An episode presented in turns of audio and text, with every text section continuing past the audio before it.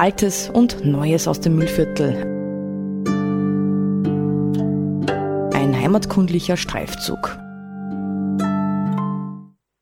Geschätzte Hörerinnen und Hörer des Freien Radio Freistadt, Ludwig Wurzinger aus Bad Leonfelden begrüßt Sie am zweiten Mittwoch im Monat um 9 Uhr Vormittag sehr herzlich zu einer nächsten Ausgabe der Sendereihe Altes und Neues aus dem Müllviertel. Fast auf den Tag genau bin ich nun seit sechs Jahren aktiver Mitarbeiter im Freien Radio Freistadt. Ich habe in dieser Zeit sehr viel gelernt, vor allem viele Menschen kennengelernt. Einmal das nette Team des Freien Radio Freistadt, das hier in der Pfarrgasse das Studio betreibt. Andererseits habe ich viele Studiogäste kennengelernt, die mich immer wieder begleitet haben. Und so hat das, muss ich schon sagen, irgendwo mein Leben bereichert. Kann gleich vorweg schicken, ich habe wirklich vor, weiterhin dem Freien Radio Freistadt die Treue zu halten. Und so kann ich nur bestätigen, was im Programmheft als Slogan des Freien Radio Freistadt steht, nämlich durchs Radio kommen zusammen. Ja, auch heute hat mich eine besondere Persönlichkeit von Bad Leonfelden hierher nach Freistadt begleitet. Es ist Rudolf Gossenreiter, der Obmann des Fotoclubs Bad Leonfelden und so viel darf ich auch noch verraten. Er ist ein Mann von Welt. Ja, lieber Rudi, jetzt würde ich dich bitten, dass du dich den Hörerinnen und Hörern selber vorstellst. Ja, herzlichen Dank für die Einladung, lieber Ludwig. Ja, ich bin der Rudolf Gossenreiter, 1960 geboren in Schenkenfelden dann.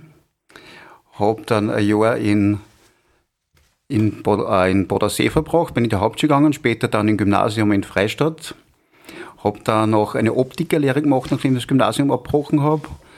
Dann, hab ich dann bin ich mal kurz zur See gefahren, war mal kurz Postler und habe dann meine Matura gemacht in der AMS, also eine Arbeitermittelschule in Linz. Nach der Matura bin ich auf Weltreise gegangen, war 15 Monate unterwegs dann. Das war damals noch ein richtiges Abenteuer, 1987. Und ich habe dann zum Studieren angefangen, Sozialwirtschaft, und habe mir viel Zeit lassen. Ja. Und kurz bevor die Studiengebühren eingeführt worden sind, bin ich fertig war mit meinem Studium dann irgendwie. Ja. Bin danach aber immer wieder auf Reisen gegangen, auf längere Reisen und habe eigentlich einen gescheiten Job gesucht, bin dann beim Taxifahren hängen geblieben. Heute Nacht bin ich auch im Taxi gesessen und bin rechtzeitig da ins Studium gekommen mit Ludwig. Ja, wie gesagt, ich habe viele Reisen gemacht. Heute wird es einiges hören aus Pakistan. Das ist eines meiner Lieblingsländer. Da habe ich ein Schulprojekt gehabt. Und ich bin vor 13 Jahren mit meinem VW-Bus nach Indien gefahren. Und da habe ich jede Menge Brühen mitgenommen dann. Und die habe ich unterwegs verteilt, weil ich bin in Gegenden gekommen, wo es keinen Optiker gibt, wo es kein Geschäft gibt. Und die Leute waren total happy, weil sie Brühen geschenkt gekriegt haben von mir dann. Ja. ja, früher war ich einiges sportlicher. Da bin ich am Marathon gelaufen dann.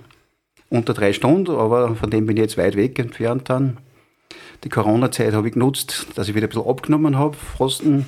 Mir geht's gut und wie es noch zum Herrn kriegt, wenn man viel in der Welt unterwegs war, dann weiß man seine Heimat umso mehr zu schätzen dann, ja. Dann werden wir am Schluss, dann werden wir, oder zwischendurch werden wir da einiges über das Mühlviertel hören und warum wir das Mühlviertel so schätzen tue. Ja, lieber Rudi, die Musik, die wir heute hören, hast du zusammengestellt und ich würde dich gleich bitten, jetzt dein erstes Musikstück anzusagen. Ja, das ist ein Musikstück aus Pakistan, ziemlich, äh, muss man sagen, nennen wir es powerful oder was. Und ich kenne sehr viel Musik, ich mache Vorträge über das erste, erste Lichtbildervortrag, den ich gemacht habe, war über meine Reise nach Indien dann. Und ich habe dann voriges Jahr einen Vortrag über Pakistan zusammengestellt, weil ich war insgesamt fünfmal in Pakistan. Ja. Habe dort ein Schulprojekt in Pakistan. Ich habe mit Spenden aus Österreich und Einnahmen aus meinen Vorträgen eine Schule gebaut mit 200 Kindern. Und hab da, war letztes Jahr auch in Wien, da war der Botschafter da und es ist dann im pakistanischen Sender, äh, Fernsehen ist eine Sendung gemacht worden über zwei Minuten und da habe ich auch diese Musik gespielt. Lasst euch überraschen, wie schön pakistanische Musik sein kann.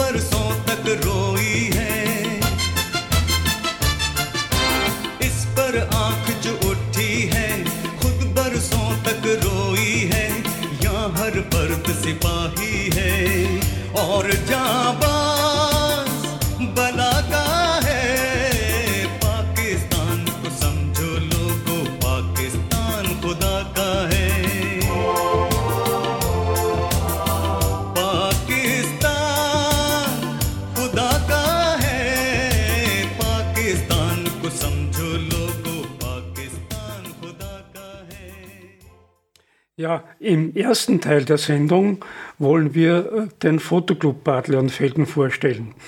Lieber Rudi, kannst du uns so kurz berichten, wann ist er gegründet worden, wo hat er seinen Sitz und wie schaut es mit den Mitgliedern aus? Ja, die Gründungsversammlung war am 23. Oktober 1981, da habe ich nachschauen müssen. Und den Sitz hat er in Bad Leonföhn und wir haben das Glück, dass wir die Reika den Sitzungssaal benutzen dürfen dann. Äh, der Gründungsvater war der Hans Enzenhofer, der hat früher beim ORF gearbeitet. Der Norbert Grinzinger war dabei und der Direktor von der Reika war uns extra, war den, damals den Leuten extrem behilflich, weil sonst hätte es in der Form gar nicht gegeben, den Verein. Die haben uns nämlich einen, Dunkelka einen Raum für die Dunkelkammer zur Verfügung gestellt dann und einen Kredit gegeben dann, einen zinsenlosen, der viele Jahre nicht zurückgezahlt worden ist und erst irgendwann, wie es den, den Verein besser gegangen ist, haben wir es zurückgezahlt. Also das war ein super Entgegenkommen. Und ja, wir sind jetzt so um die 50 Mitglieder. Ursprünglich waren es 80 Mitglieder. Im Vergleich zum Fotoverein in Freistadt sind wir ein junger Verein dann irgendwie, ja.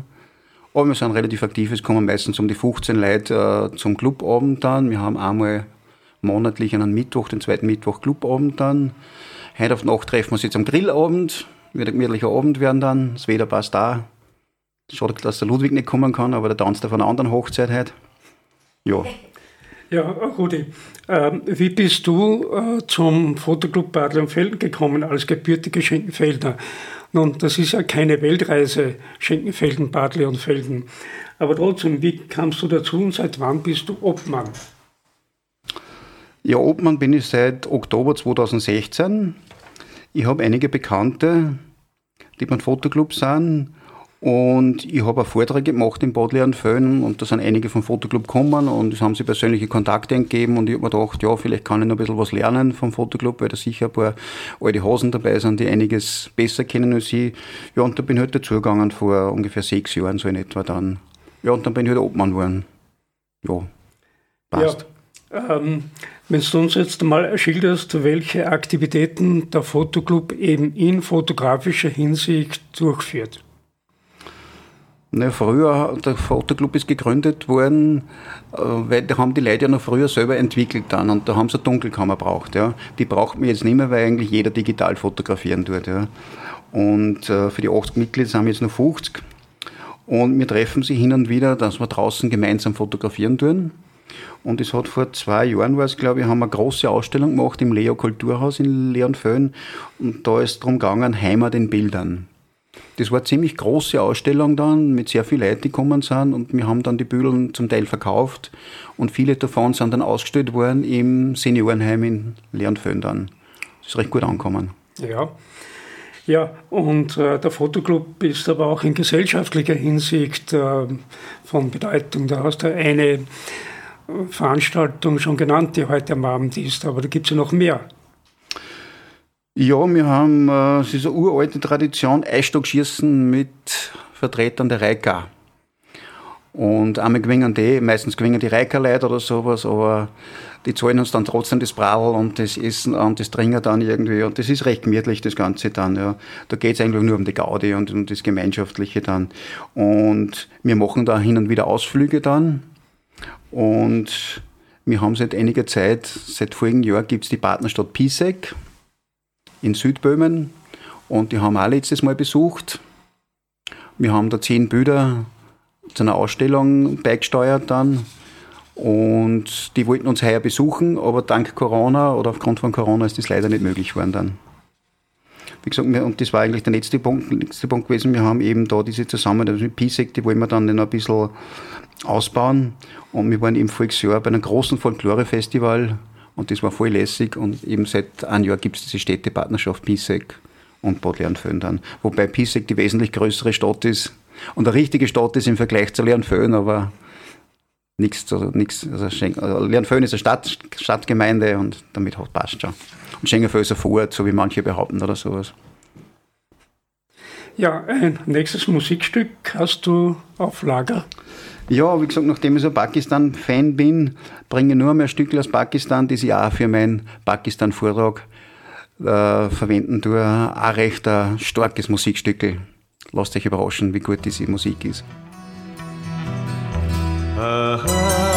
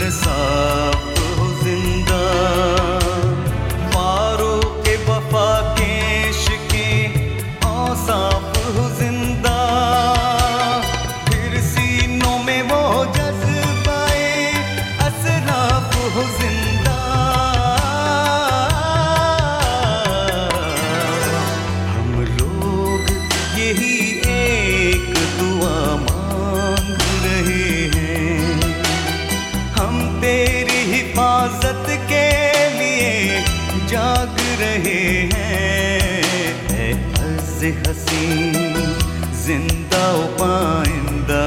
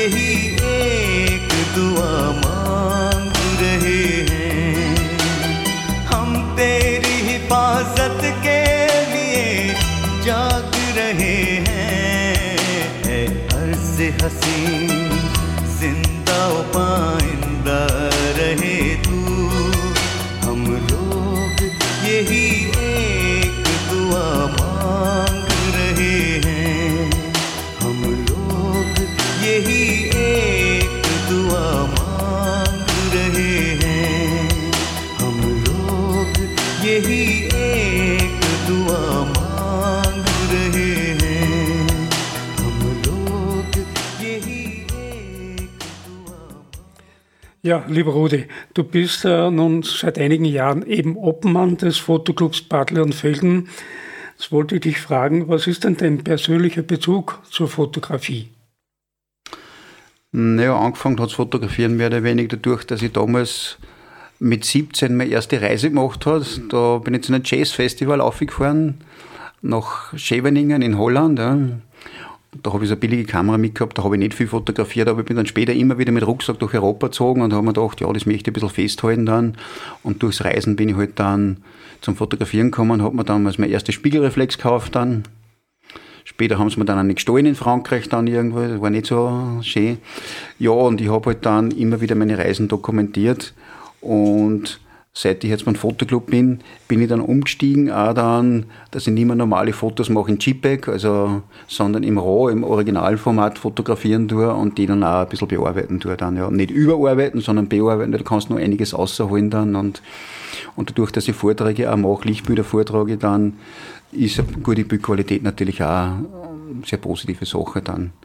Ja, und ich mache natürlich auch oft Fotos nur zum Dokumentieren, dann, weil man wird alt und vergisst einiges oder sowas, ja, und wenn man die Fotos dann sieht, ja, dann sieht man, aha, okay, das schaut dort so aus, ja. Und bei meinen Vorträgen nehme ich dann immer wieder gern Untertiteln, weil man weiß oft nach einem Jahr nicht mehr, wo war der Ort, wo ich da jetzt war oder sowas dann, ja.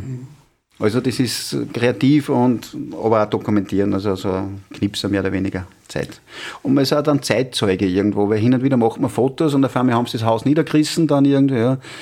Und es ist immer wieder schön, wenn man, der Ludwig hat mir vor zwei Tagen Birkeln geschenkt, über den Steinwald und über den Sternwald und da sind so alte Büdeln drinnen und wenn damals Leute keine Fotos gemacht hätten, gab es jetzt keine Dokumente dann. Also muss man eigentlich immer Leute dankbar sein, wenn sie fotografieren, ja. Jetzt mit Datenschutz wird es immer blöder natürlich dann irgendwie, und den soll man sich natürlich halten. Aber es ist immer wieder schön, wenn man so alte Fotos sieht, Familienfotos oder andere Zeitzeugnisse. Ja, die Fotografie ist für dich natürlich ganz wichtig als Weltreisender. Du hast äh, Pakistan schon angesprochen. Jetzt wollte ich dich fragen, wie bist du auf dieses Land gekommen? Ja, ich habe 2007 hab ich eine Reise gemacht, habe mir eine längere Auszeit gegönnt, habe das Taxi schnell lassen, hat mein Chef gesagt, irgendwann komme ich eh wieder zurück oder sowas, ja. Und es hat dann 16 Monate gedauert, bis dass ich im Dezember wieder ins Taxi gestiegen bin. Ich bin im Juni 2007 losgefahren und im Ende November 2008 zurückgekommen. Und ich bin über Land gefahren, äh, also über Slowakei, also Ungarn, Rumänien, Bulgarien, dann war ich in der Türkei, Iran. Und vom Iran bin ich dann weite Teile der Seidenstraßen abgefahren, nach Turkmenistan, Usbekistan, diese berühmten Städte Samarkand, Bukhara und so. Bin dann wieder zurückgefahren in den Iran. Damals hat einmal Volltanken gekostet, 1 Euro in, im Iran dann, ja. Über einen alten VW-Bus, liebevoll benannt nach Ganesha, dem indischen Gott, ja. Den habe ich dann bemalen lassen 2011 bei meiner zweiten Reise nach Pakistan. Und wie ich das erste Mal 2007 nach Pakistan eingereist bin, ich war total überrascht, wie freundlich die Leute sind. Ja. Die haben dazu gewunken, da gibt's diese Wüstenprovinz Baluchistan. Ja. Äh, ich war total überrascht, obwohl es eine gefährliche Gegend ist dort. Man hat immer, hört immer Negatives von Pakistan, Taliban, Terrorismus und so weiter, Fundamentalisten, lauter Wahnsinnige. Ja. Und ich war so überrascht, wie klasse die Leute sind. Die Gastfreundschaft dort ist wie in vielen anderen muslimischen Ländern einfach großartig. Und wenn man sich verhält wie ein Gast, wird man auch dementsprechend respektiert. Und ich habe da kaum negative Erfahrungen gemacht. Im Großen und Ganzen eigentlich immer nur Positives. Ja. Man soll halt aufpassen, dass man nicht zu viel über Religion redet dann, wenn man die Leute fragen, ja, wo kommst du denn da und was bist denn für Religion, was hast du für Religionszugehörigkeit, sage ich, in erster Linie bin ich Mensch und das zählt das Herz und das andere, ja, braucht man nicht drüber reden oder sowas dann, ja. Ja, und wie gesagt, äh, ich bin dann insgesamt fünfmal nach Pakistan gekommen. Ich habe dann auch ein Schulprojekt gemacht.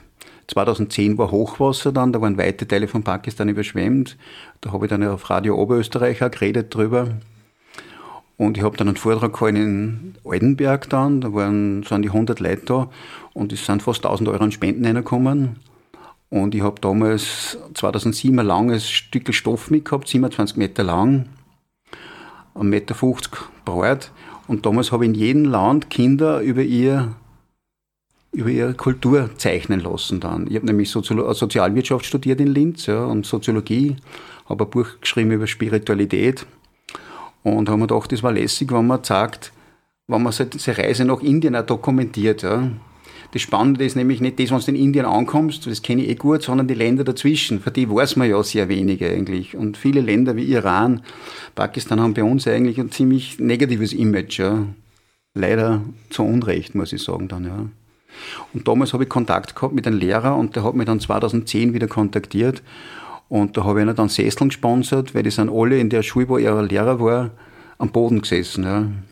Und die habe ihnen insgesamt 2000 Euro geschickt. Die haben dann 120 Sesseln gemacht und Tisch, dass die Schüler am Boden, also nicht mehr am Boden sitzen haben müssen.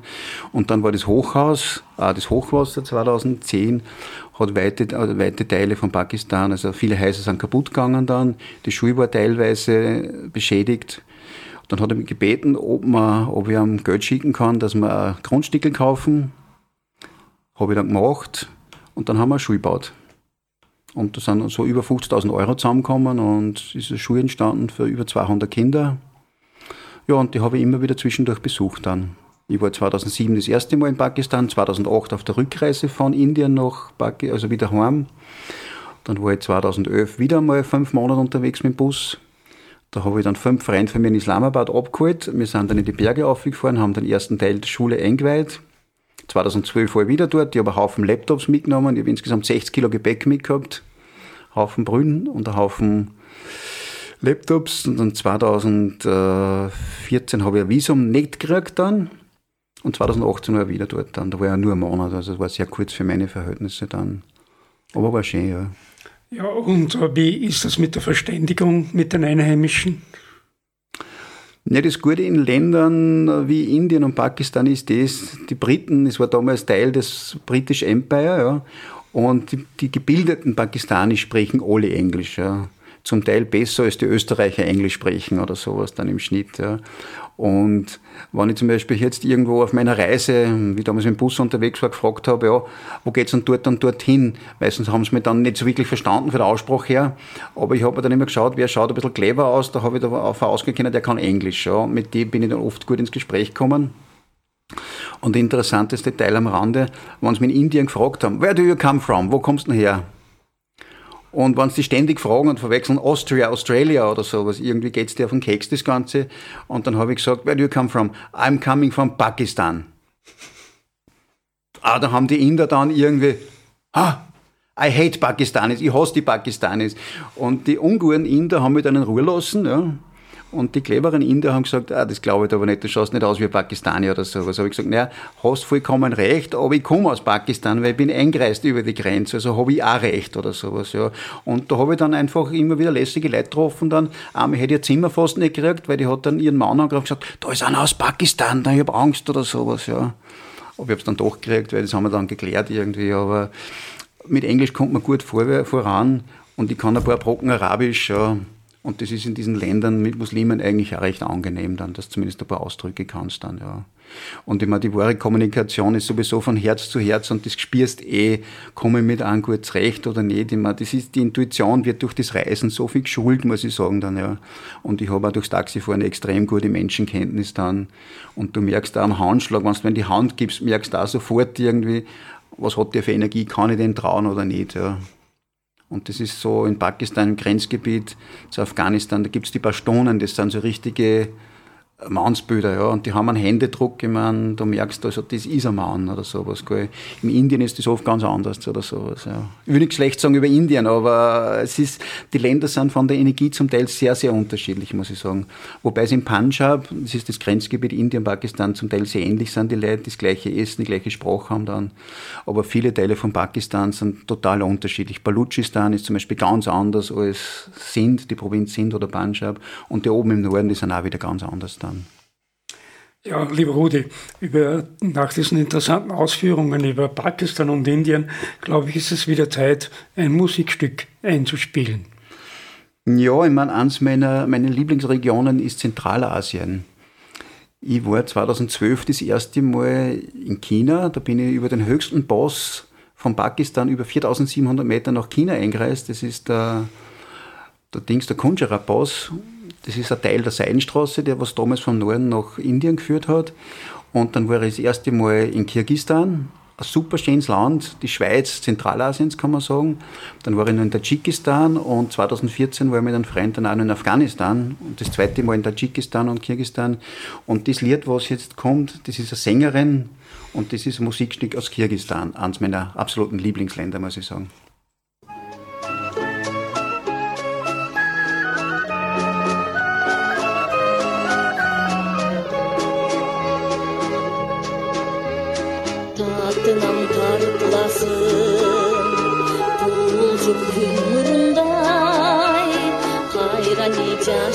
Жашынасың бір келген жаштығындай ай мен сені жақсы көрем жазға ұқсап жүргеніңді баладай бажырайып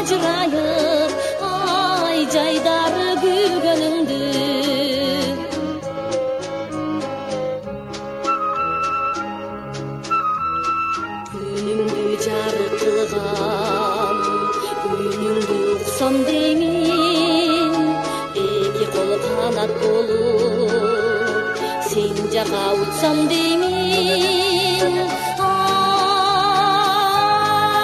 Ay men seni yaxshi ko'rdim jazg'ib shop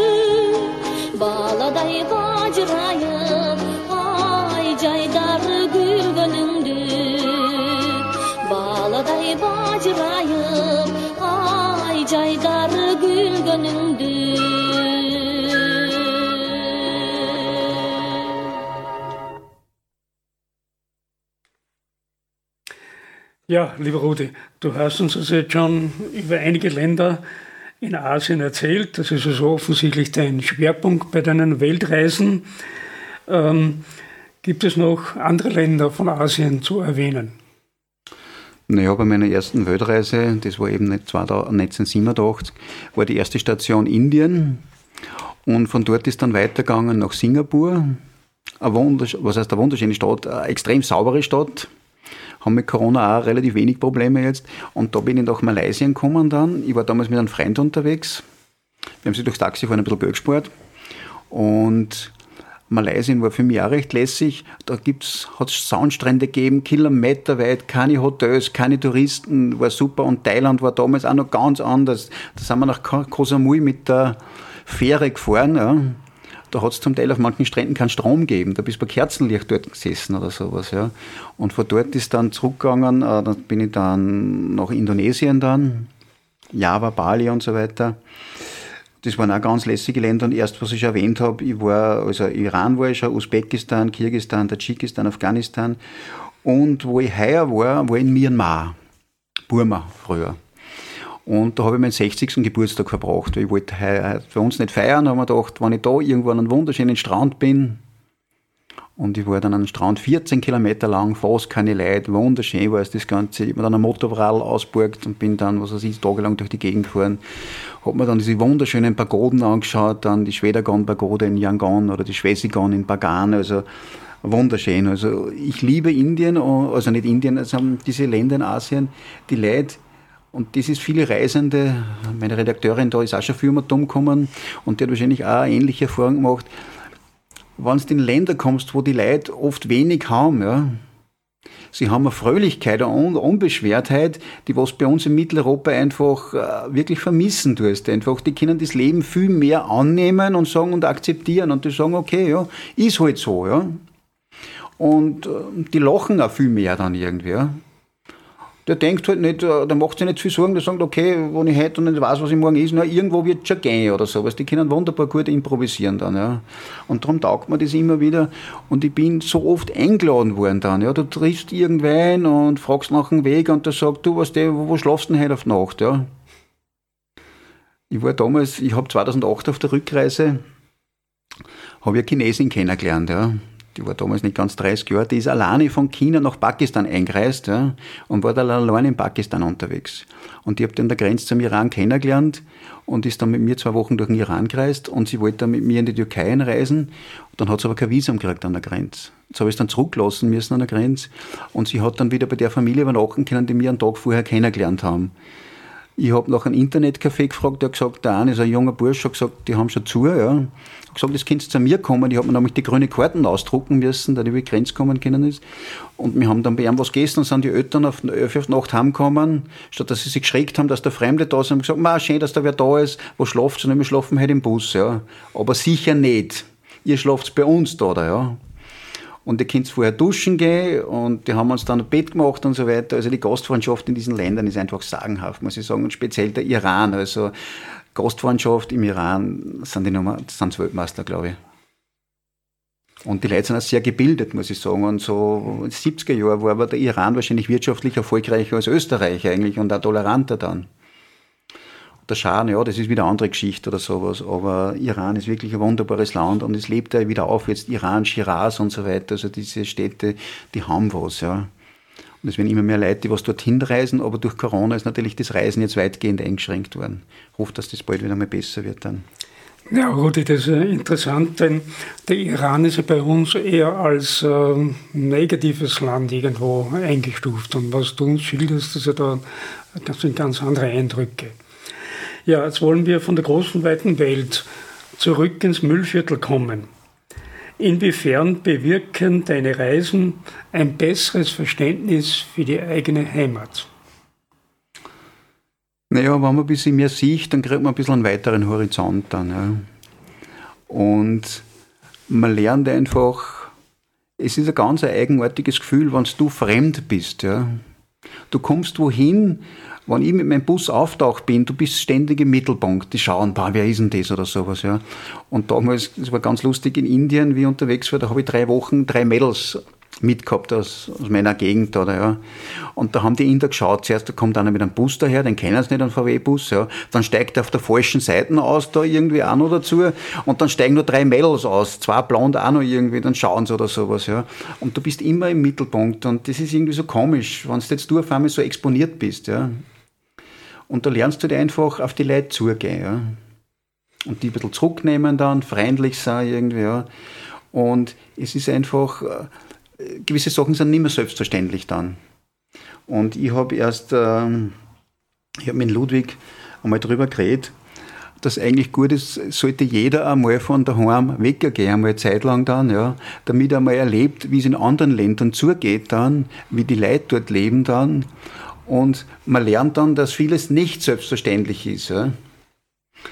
Weil äh, ein österreichischer Pass ist einer der wichtigsten Pässe überhaupt, die es gibt eigentlich. Ja? Du weißt, du kommst zurück und wenn es da dreckig geht, du kommst bei uns in ein Spital, es fliegt dir vielleicht die Ehrambulanz heim im Notfall dann, du brauchst dir keine Sorgen machen, dass das was kostet im Spital, Du bist jederzeit willkommen und das Mühlviertel ist eine sehr angenehme Gegend dann, wo man sich sehr sicher fühlen kann dann. Ja. Man kommt zurück dann von einer Reise, man stellt sich unter die warme Duschen dann, angenehm ist. Ja. Es gibt 24 Stunden lang Strom in vielen Teilen wie Pakistan oder Nepal habe ich es erlebt, da ist stundenlang, oft vier Stunden lang oder einen ganzen Tag der Strom weg gewesen dann. Ja. Telefon funktioniert nicht gescheit, Internetverbindung hast du oft keine gescheite oder sowas. Ja. Dann in Nepal habe ich es einmal erlebt, da hat es einmal eine Zeit lang kein Benzin gegeben dann oder sowas, ja, hast du am Schwarzmarkt kaufen können dann, ja. Also, Lebensstandard, den was wir haben, die Lebensqualität in Österreich, die ist einfach großartig, ja.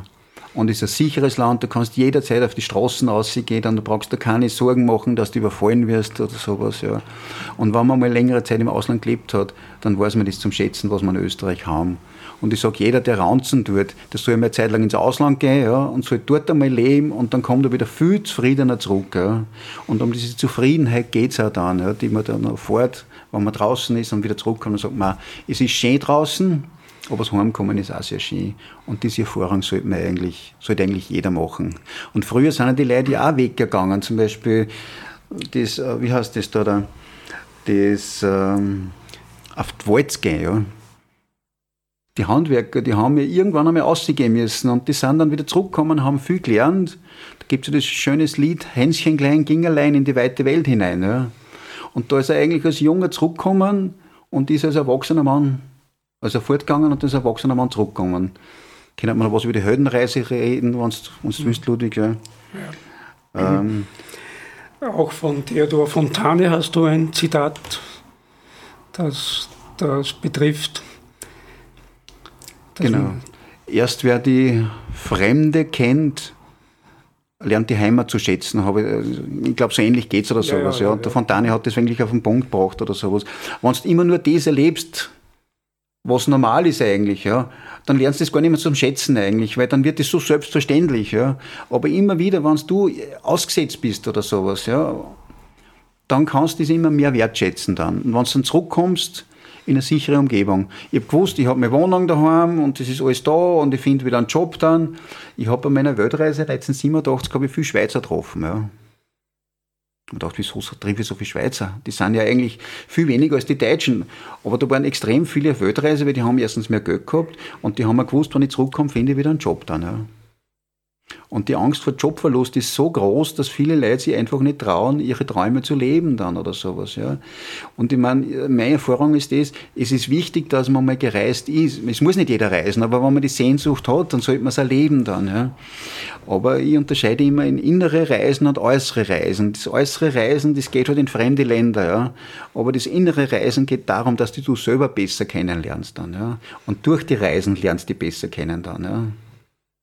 Weil so daheim hat man seine Sicherheiten, man hat seine Leute, dort geht man hin oder sowas und alles ist eigentlich irgendwie selbstverständlich dann. Ja. Aber wenn du dann in fremden Ländern bist und einfach Sachen erlebst, wo du denkst, ma, ich bin ein guter Autofahrer, nachdem ich schon Ewigkeit Taxi fahren tue. Aber in Indien haben wir manchmal gedacht, wenn du da Stoßstangen, Stoßstangen unterwegs bist und dachte, mei, warum tue ich mir das an? Ja. Und, aber trotzdem, du setzt dich dort durch und es äh, gibt ganz wenig Regeln in Indien beim Straßenverkehr. Die wichtigste Regel ist einfach das, sag, was du willst, ja. Wenn du klar vermittelst, da will ich durch oder sowas, ja, und du bist schnell und zielstrebig, dann akzeptieren das die Leute, ja. Und ich wenn ein größeres Auto kommt, dann akzeptierst du, der ist stärker als du und du weichst aus. Recht haben ist tödlich in Indien, muss ich sagen. Also, aber ja, mir hat es gefallen. Einmal in, ich bin 20.000 Kilometer in Indien gefahren dem Auto. Ja. Ich bin von oben, von Amritsar, von der Grenze eingereist. Wir sind durch Rajasthan gefahren. Ich bin bis Südindien runtergekommen. Da war ich acht Monate unterwegs an der Südspitze Indiens und dann bin ich an der Ostküste aufgefahren. Ich war in manchen Ashrams beim Sai Baba, falls das wenn was sagt, war ich dann auch, ja. Bei der Amma, das ist die Mutter, also ein weiblicher Guru, die dort Menschen immer umarmen dann. Und ich bin dann bis Assam, also an den nach der Chilling gefahren dann und bin dann durch Nepal durch und war dann mehrere Monate in Ladakh dann auch. Da ist meine Mutter mitgefahren von Delhi nach Ladakh auf. Wir sind durch Spiti Valley gefahren, da gibt's Schluchten, geht's hunderte Meter runter. Meine Mutter hat sich gefürchtet, wieso fährst du so weit links, wieso fährst du so weit links, musst du links fahren. Aber in Indien fährt ja jeder auf der Mitte oder so, als wer sie sagt, da geht am Beißen. Aber ja, das waren schon spannende Geschichten dort durchkommen dann. Und das ist auch gewissermaßen eine Heldenreise. Und ich sage so, dieses Heldenreise, das kommt in die Märchen immer wieder vor. Da ist man in der vertrauten Umgebung, man muss sich von daheim lösen, von der Mutterbrust, kann man sagen, dann irgendwie. Da kommt so der Ruf, ich muss aussehen. Und oft ist der Zweifel da, was ist denn da draußen, da habe ich Angst oder sowas, ja. Und irgendwann bricht man auf und das findet sich in die Märchen eigentlich immer wieder dann. Ja. Und in die Filme ist eigentlich auch immer das gleiche, der gleiche Handlungsstrang. Und irgendwann überwindet man dann diese inneren Ängste dann, geht aus und muss dann seine eigenen Erfahrungen machen dann. Und man trifft immer wieder Leute, die einem helfen. Und das ist ja meine Erfahrung, wenn mir irgendwas passiert ist im Ausland. Ja. Mir ist zum Beispiel mal die Einspritzpumpen eingegangen. Meine Mutter war sechs Stunden in Indien. Wir sind ausgefahren aus Delhi und in der Früh, am Montag um sieben in der Früh, geht der Bus ein. Meine Mutter war fertig. Ich habe aber genau die richtigen Leute gefunden und in dem kleinen Ort war ein Mechaniker, der Sieg, ja, der hat mir dann, der ist draufgekommen, die Einspritzpumpe ist kaputt. Ja. Und es hat in dem kleinen Ort einen Teststand gegeben für Einspritzpumpen. Ja. Wir haben die Einspritzpumpen zerlegt, gereinigt, zusammengebaut, zusammen gebaut und nach acht Stunden sind wir weitergefahren oder sowas. Und ich triff immer wieder am richtigen Ort die richtigen Leute. Und das ist einfach das, dass du einfach dieses Vertrauen durch dieses Reisen immer wieder stärken tust. Ja. Und dieses Urvertrauen oder nennen wir es auch Gottvertrauen, wenn du das hast, du bist eigentlich immer gut aufgehoben dann. Und man darf sich nicht viel Sorgen machen, sondern immer darauf vertrauen, zum richtigen Zeitpunkt werden die richtigen Menschen da sein. Und das kennt man Mentoren oder was auch immer, oder Lehrer oder hilfreiche Geister nennen, die man da irgendwo auf dieser Reise hat. Ja, und es gibt dann meistens irgendwie so eine Initiation oder was auch immer, ein besonderes Erlebnis dann. Das nimmt man mit nach Hause dann. Und das gibt man dann auch weiter dann an die anderen. Und zum Beispiel bei meinen Reisen ist es halt so, ich habe viele Vorträge gemacht in dieser Umgebung dann in Freistadt war ich auch ein paar Mal im Salzhof zum Beispiel. In Linz habe ich einmal Seidenstraße gebracht, da waren an die 250 Leute da. Und da gebe ich halt mein Wissen und meine Erfahrungen weiter. Und ich erzähle halt auch, wie zum Beispiel Länder, Iran, Pakistan, wie freundlich die Leute dort sind. Und, und die Leute sagen oft, das hätte ich mir aber nicht gedacht oder so, irgendwas, dass die Leute so sind oder so. Gell? Und man kann dann zumindest bei manchen Leuten gewisse Bilder irgendwo ein bisschen zurechtdrucken dann. Ja das ist ein Anliegen, dass man jetzt einfach sein Wissen weitergibt, in welcher Form auch immer dann. Ja, ja lieber Rudi, du hast uns also das jetzt sehr eindringlich geschildert und durch das Reisen und das Kennenlernen anderer Kulturen wächst ja der Toleranzgedanke. Und das finde ich ja etwas ganz, ganz Wichtiges. Insofern tue ich mich schwer mit der dritten Strophe der oberösterreichischen Landeshymne.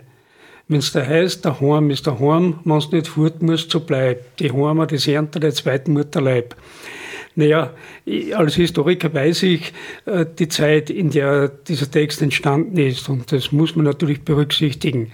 Aber ich glaube schon, dass man auch ähm, Texte einer Landeshymne oder Bundeshymne schon ein bisschen kritisch aus der heutigen Zeit sehen kann. Ja, ich glaube, es ist wieder Zeit, ein Musikstück einzuspielen? Naja, mit dem Burschen jetzt da oder mit dem gestandenen Mannsbild, von dem die Musik jetzt kommt, habe ich einiges gemeinsam. Ja. Wir heißen beide Rudi, ich heiße Gossenreiter, er heißt Pfann. Er ist auch Jahrgang 60. Er hat ein bisschen einen größeren Bauch noch als ich.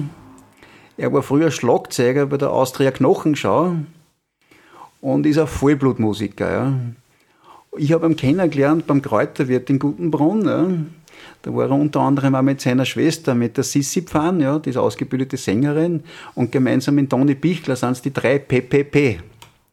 Und damals hat es beim Kräuterwirt jeden einmal im Monat an einem Sonntag die Wirtshausmusik gegeben.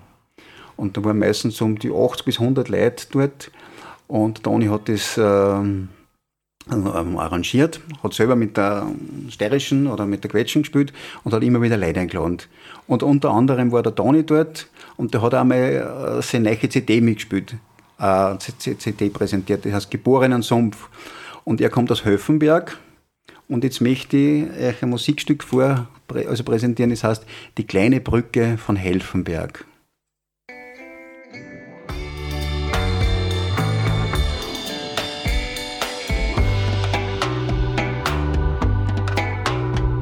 Mein Freund, der Gerhard und ich, wir standen einst am Ortsplatz.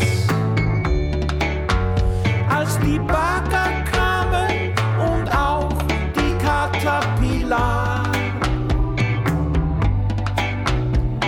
Die Firma, die das damals machte, sie heißt CP. Mein Nachbar da Franz, arbeitete für sie. Dunkle Männer mit schwarzem Schnurrbart zogen in ihre Baustellen wegen ein.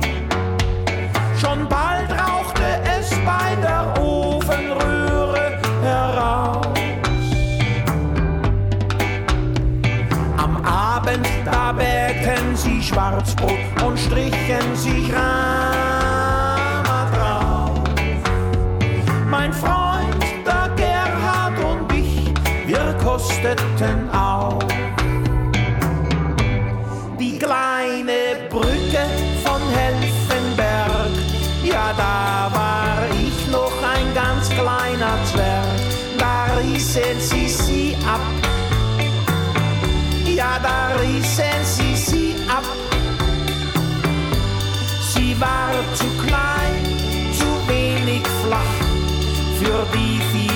Autos einfach zu schwach.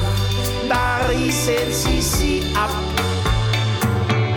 Ja, da rissen sie sie ab. Bei dieser Gelegenheit regulierten sie auch gleich die steinerne Mühe. Das Hochwasser war somit auch kein Thema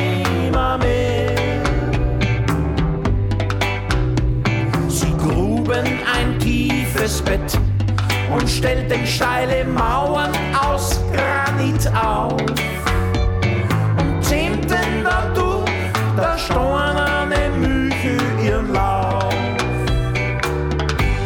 Die kleine Brücke von Helfenberg, ja da war ich noch ein ganz kleiner Zwerg, da rissen sie sie ab.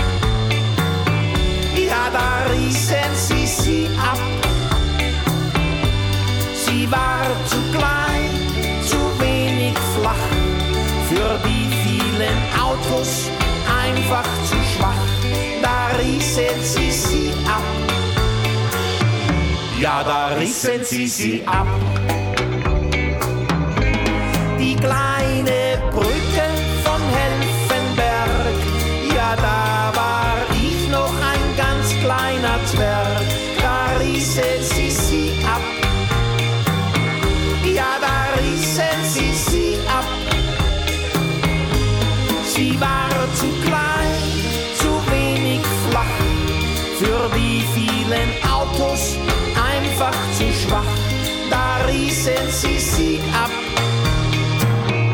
Ja, da rissen sie sie ab.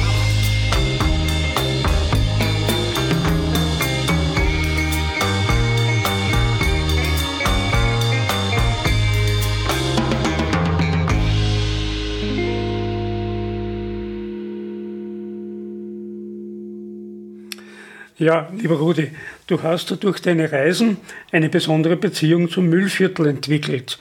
Und kannst uns dann auch noch sagen, wann wirst du wieder Vorträge halten können aufgrund der schwierigen Situation jetzt wegen Corona? Na, ich habe vor zwei, drei Jahren habe ich mir mal, eigentlich ein Bekannter hat mir auf die Idee gebracht, hat gesagt, wieso machst du nicht einmal einen Vortrag über das Müllviertel? Ja, du kennst das Müllviertel eh recht gut. Haben wir gedacht, ja, war eigentlich interessant und ich bin in letzter Zeit ziemlich viel unterwegs gewesen. Seit äh, zwei Jahren bin ich auch Waldluftbademeister. Klingt sehr komisch, dieser Titel irgendwie, ist eine Idee gewesen vom Tourismusverband Freistadt. Der Karl Steinbeiß hat diese, das geboren dann. Ja. Ein Liederprojekt, ist recht gut gefördert worden. Und was haben wir denn im Mühlviertel viel Wald? Ja.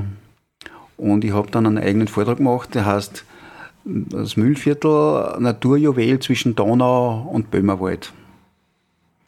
Und wir haben vier Bezirke mit ungefähr 100 Gemeinden. Und was mich so fasziniert am Mühlviertel ist, dass extrem vielfältig ist, das Mühlviertel dann. Ja. Das obere, und das Mühlviertel, obere Mühlviertel und das untere Mühlviertel unterscheiden sich oft sehr stark, muss ich sagen.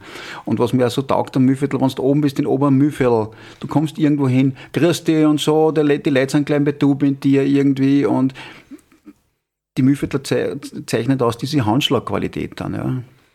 Die sind sehr geerdet. Vielleicht macht es das Granit aus bei uns oder sowas, ja. Granit, Gneis, ja. Und die Leute haben früher eigentlich recht ein hartes Leben gehabt dann, ja. Jetzt geht's ihnen wesentlich besser. Und sie haben sich aber trotzdem irgendwie was bewahrt. Das ist so eine Mischung zwischen konservativ sein und trotzdem ein bisschen vierisch schauen und einfach, äh, sie sind sehr stark geerdet, muss man sagen. Ja. Und wenn du irgendwo hinkommst, und ich finde das immer so schön, die alten Leute, vor kurzem habe ich so eine alte Frau getroffen, da sind wir vor einer Rosenwand gestanden, die ist schon 80 Jahre, aber die hat so ein Streuen in die Augen, im Gesicht irgendwie und so zufrieden irgendwie, die haben das Leben so angenommen irgendwie. Ja. Und darum ist immer wieder so schön, im Mühlviertel Leute begegnen, mit denen ein bisschen reden dann und viel wandern. Ja. Und je mehr du wanderst, und viele gibt es, wie zum Beispiel der Gregor Siebeck, der ist durch die halbe Welt gewandert. Und Wandern ist eigentlich das Natürlichste, das Gehen, ja. Weil du lernst einfach viel kennen und das Leben wird einfach. Und wenn man längere Zeit unterwegs ist mit Gehen, es reduziert sich vieles, auch beim Reisen dann. Ja. Das ist das Schöne. Und ob ich jetzt wieder mal Vorträge mache, weiß ich so nicht genau. Corona-bedingt. Äh, Im einige gemacht über das Mühlviertel, unter anderem auch beim Kräuterwirt oder bei den Pensionisten. Falls einmal wer Interesse hat in einer Ortschaft, dass ich einen Mühlviertelvortrag zeige, dann soll er sich mich wenden dann. Er findet mich eben Internet, Dr. Google macht es möglich und ich habe eigene Webseiten. Bei uns sagt man bei Homepage ursprünglicherweise, aber heißt Webseite und das ist www.rudolf-gossenreiter.at. Da kann man dann, also ich habe demnächst einmal einen Termin in Wien, in der Urania dann, äh, übers, über meine Fahrt zum Nordpol. Voriges Jahr war ich dort in Pakistan, wo der Botschafter gekommen ist dann, ja. Ich war schon ein paar Mal in der Urania und im letzten Mal war es eben spannend, wie der Botschafter da war. Also es ist immer wieder lässig dann und treffe meine Schwester in Wien und es sind einige andere Leute auch da. Also ja, sonst war ich oft in, in Dings, in Schollerbach dann gemunden, am Städten und so. Ja, werden wir sehen, was es hier gibt. Also müssen wir mal schauen, dass das Corona vorbeigeht und dann fängt das normale Leben hoffentlich wieder an nicht zurück zur Normalität, sondern es soll ein bisschen andere Normalität werden. Dann hoffen wir, dass die Leute weniger gestresst sind dann irgendwie und nicht mehr so. Und dieser Massentourismus, dass der ein bisschen weniger wird, weil dieser Sauftourismus oder sowas, wie es in vielen Ländern ist, das ist nicht der Tourismus. Das hat mit Reisen nichts mehr zu tun, muss ich ehrlich sagen. Das ist nur mehr Auswüchse unseres wahnsinnigen Systems. Ja, äh, lieber Rudi, kannst du uns vielleicht noch ganz kurz sagen, warum geht es denn beim Waldluftbaden? Naja, da geht es darum, dass man einfach in die Wälder geht, weil wir haben ja sehr viel Wald und dass man wieder eintaucht in eine andere Welt und einfach in diese Atmosphäre des Waldes. Der Wald ist ein riesengroßes Ökosystem, ja, und es tut dann einfach gut.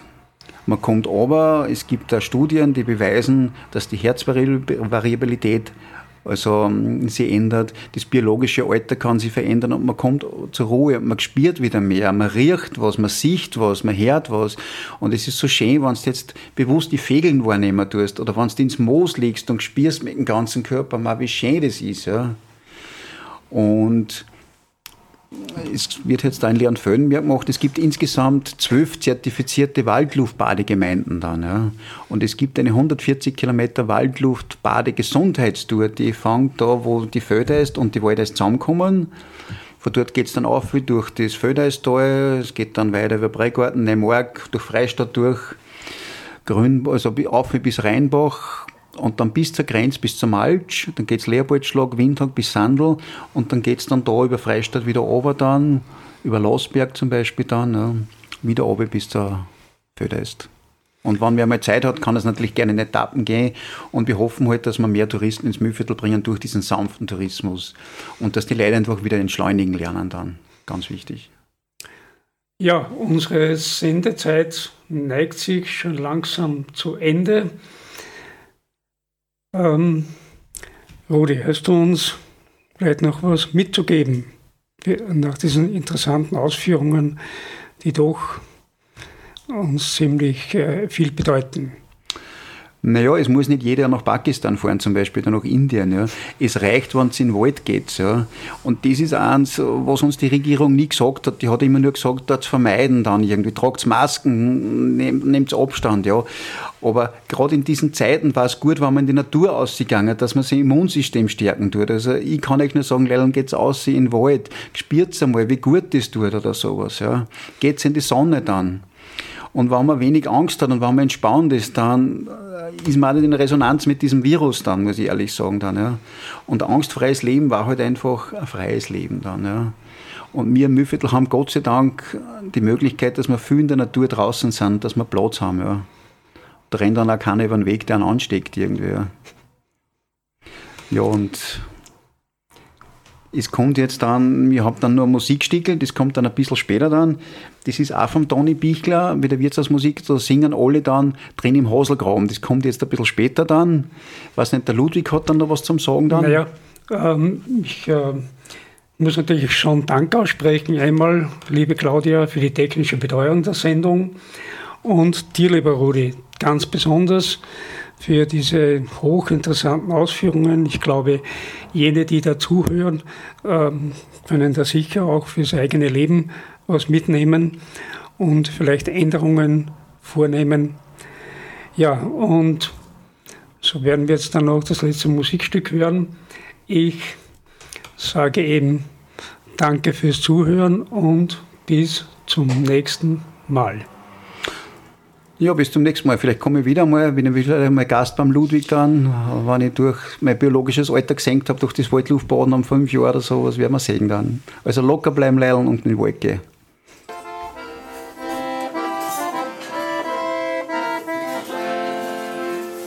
Drinnen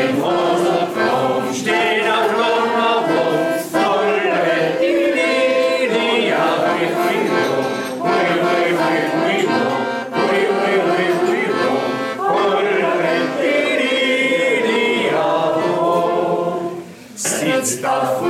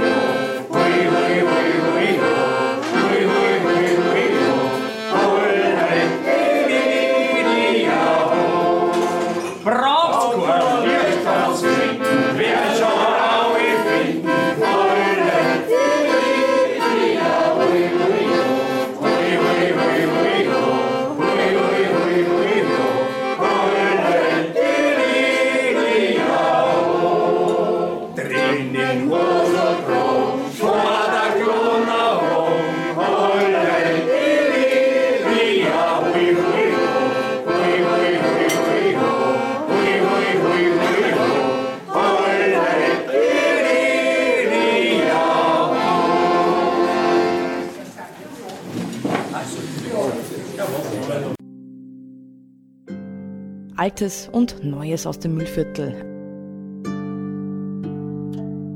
Ein heimatkundlicher Streifzug.